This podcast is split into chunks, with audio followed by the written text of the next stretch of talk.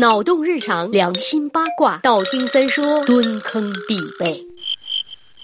最近很多人在微信、微博上留言说：“三爷，你怎么还不火呀？你看看你们急什么？黄忠六十才跟刘备走，德川家康七十打天下，姜子牙八十为丞相，佘太君百岁挂帅，孙悟空五百岁西天取经，白素贞一千多岁才下山谈恋爱呀，急啥嘛？三爷要火这件事儿，就像天要下雨，娘要嫁人一样，啥意思？就是必然会发生的，大家稍安勿躁啦。那么今天要说的这句俗语“天要下雨，娘要嫁人”，它是用来比喻必然发生、无法阻挡、不以人的意志为转移的事情。可话又说回来了，俗语为啥要这么说呢？为什么不是天要下雪下霜下雹子？为什么不是小姨子、舅姑奶奶、表嫂大侄女要嫁人，非得是娘呢？哎，说起来这是有一个古老的传说了。相传古时候有一个叫做朱耀宗的书生，进京赶考，高中状元。笔试之后还是要面试的，谁来面试状元呢？当然得皇帝亲自来了。三跪九叩之后，一抬头，皇上一看，哎呀，我去，这小伙子长得不错呀，才貌双全呀。于是就想把自己的闺女嫁给他，但依照惯。例这上任工作娶媳妇之前，怎么也得回趟家呀。而在回家之前，这位新科状元朱耀宗突然想起一个事儿来，寻思着我这怎么说也算是衣锦还乡啦，就提了一个小小的要求，说皇上你知道不？我和我娘在家乡那是相依为命啊，我老娘养我老不容易了。您看您能不能御笔亲封，给我守寡多年的老娘，给你闺女的丈母娘，也是给你的亲家立一个贞节牌坊呢？皇上一听更高兴了，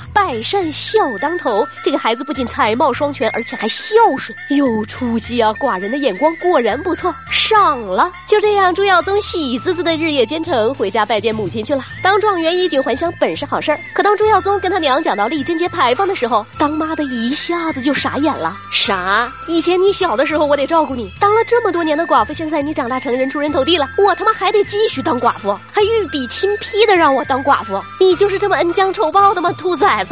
我下半辈子就不能再。找个人了，状元郎更是一脸懵逼呀！你不当寡妇有人要你吗？有啊，你师傅啊，张文举啊，你师傅的人品和才华你是知道的。我俩早就商定好了，待你成家立业之后就结婚了。这下轮到朱耀宗傻眼了，我擦！老话说一日为师，终身为父，还真他妈不假呀！我把你当老师，你竟然这样对我！现在的问题不仅仅是你拐带我妈，是犯了欺君之罪，要掉脑袋的。当妈的一声长叹：“这样吧，听天由命吧，你把我身上的这件罗裙洗一洗，晒一天一夜。如果裙子能晒干，我这辈子就当寡妇了；如果裙子不干，掉脑袋我也得嫁人。”说这话的时候，正是晴空如洗，万里无云呐。朱耀宗觉得也合理，就点头同意了。哪成想到了晚上是风云突变，乌云密布，下起了瓢泼大雨，那条裙子自然也是干不了了。随后状元娘就说了这么一句话。孩子，天要下雨，娘要嫁人，天意不可违呀！没办法，朱耀宗只能如实报给皇上，请皇上治罪。哪成想，皇上不仅不以为意，反倒觉得很稀奇，很有妇女解放的意识嘛。金口一开，不知者不怪，天作之合，由他去吧。从此，天要下雨，娘要嫁人这种说法就出现了，用来形容那些不可阻挡人类社会的必然规律。就像天要下雨，娘要嫁人，李老板，你是一定要给我发工资的，别他妈拖了，行吗？当然，当然，翻牌子这种这活儿也是不能拖的。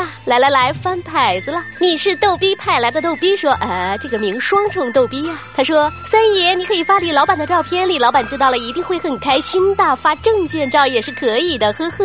兄弟，你要知道，李老板也有我很多的照片的，从证件照到生活照再到裸照。要么你以为这么长时间他他妈为什么不给我发工资啊？因为有底气。所以李老板我们是惹不起的。特麻特辣小火锅说，三爷你在节目里把一句话念了两遍。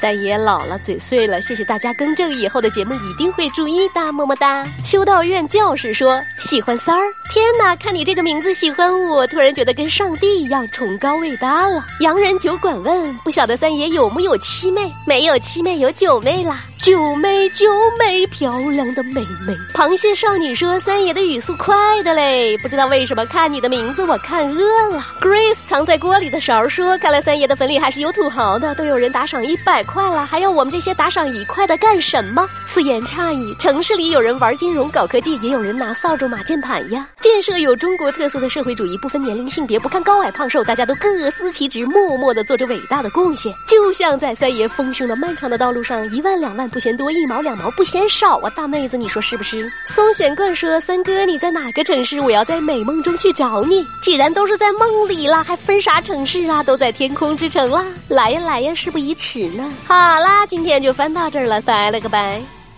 微信公号搜索“三公子曰”，让我们彼此相爱，为民除害。啊。